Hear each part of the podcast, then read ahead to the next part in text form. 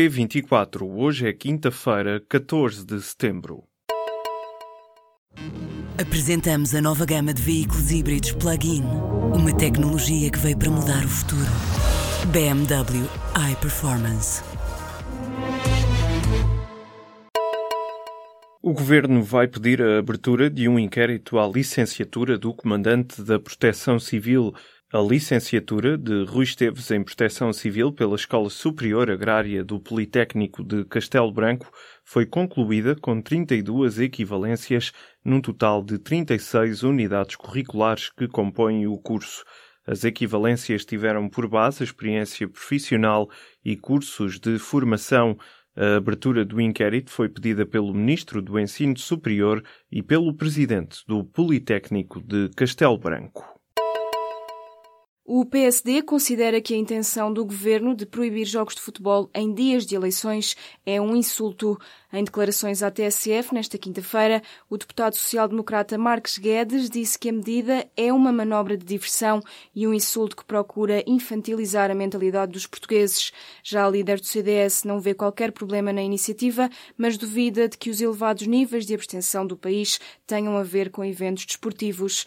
Nesta quinta-feira, soube-se que o governo quer alterar o regime jurídico das federações desportivas de modo a impedir que se voltem a realizar jogos de futebol em dias de eleições. O Governo publicou esta quarta-feira em Diário da República um despacho que declara a nulidade parcial de um diploma que o anterior Executivo fez sair a 3 de outubro de 2015, véspera de eleições legislativas. Este diploma autorizava os produtores de eletricidade a recuperarem nas tarifas da luz os custos com a tarifa social e a contribuição extraordinária sobre o setor energético. Em causa está um valor global que ronda os 100 milhões de euros, cobrado ilegalmente, diz o atual governo, aos consumidores de eletricidade entre 2015 e 2016 e em benefício essencialmente da EDP por ser dominante no mercado português. A este valor soma-se os 73 milhões de euros que o governo estima que a EDP recebeu a mais por distorções no mercado de serviços de sistemas. No total, o governo quer que estes 173 milhões sejam usados em benefício dos consumidores no próximo ano. A UGT defende que o ponto de partida para a negociação do salário mínimo em 2018 deve ser os 585 euros, uma subida de 5% em relação ao valor atual.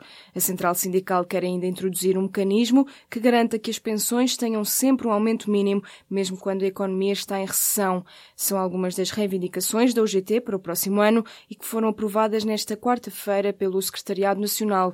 Em conferência de imprensa, depois da reunião, o líder da UGT defendeu, entre outros, a reposição dos oito escalões do IRS e a revisão das taxas do imposto.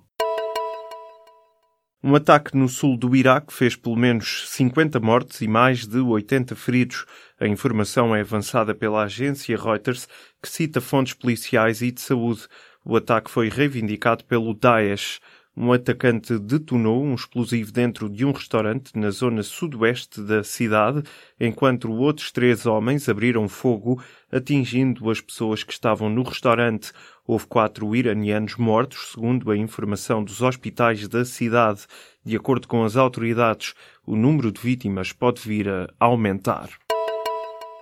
A Coreia do Norte estendeu a ameaça nuclear ao Japão e à Coreia do Sul em resposta ao apoio que estes dois países têm dado aos Estados Unidos a propósito das novas sanções contra Pyongyang. O regime norte-coreano diz que os japoneses não entraram nos eixos, nem mesmo depois de um míssil balístico intercontinental ter sobrevoado o arquipélago.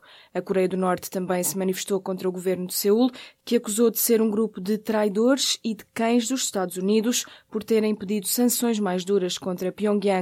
A ONU aprovou nesta segunda-feira o oitavo pacote de sanções contra os norte-coreanos, com o objetivo de isolar economicamente o país em resposta ao sexto e mais potente ensaio nuclear levado a cabo por Pyongyang. As crianças afetadas pelos incêndios de Pedrógão Grande em junho vão receber uma bolsa de 500 euros. O anúncio foi feito nesta quinta-feira pela Segurança Social, que vai investir um total de 500 mil euros. O objetivo, segundo o Instituto, é atenuar os prejuízos sofridos pelas populações dos conselhos de Pedrógão Grande, Castanheira de Pera e Figueiró dos Vinhos. As bolsas surgem na sequência de um protocolo assinado pela delegação Imamat Ismaili ligada à comunidade muçulmana ismaelita. Portugal é atualmente o país europeu com menos abortos por cada mil nascimentos vivos. O Diretor-Geral da Saúde considera que esta realidade vem demonstrar que a interrupção voluntária da gravidez foi um grande sucesso. Em entrevista à agência Lusa, Francisco Jorge defende que o aborto era um problema da sociedade portuguesa e que o reconhecimento desse direito veio melhorar as condições de saúde da mulher. Francisco Jorge deixa o cargo de Diretor-Geral da Saúde no próximo mês, depois de uma carreira de 44 anos na administração pública. A atriz Fernanda Borzati morreu na manhã desta quinta-feira, aos 86 anos, no Hospital da CUF em Lisboa.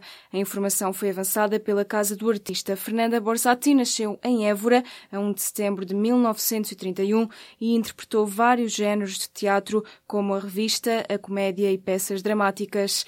Ao longo da carreira, a artista passou por mais de 10 companhias de teatro, tendo integrado o elenco do Teatro Nacional Dona Maria II entre 1978 e 2000. 2001.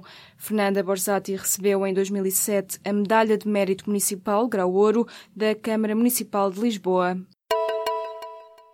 O treinador Jorge Simão vai suceder a Miguel Leal no comando técnico do Boa Vista. A informação foi confirmada pelo clube nortenho. Jorge Simão regressa assim ao ativo depois de ter deixado o Sporting de Braga. Com passagens pelo Passos de Ferreira e Belenenses, foi no Desportivo de Chaves que brilhou.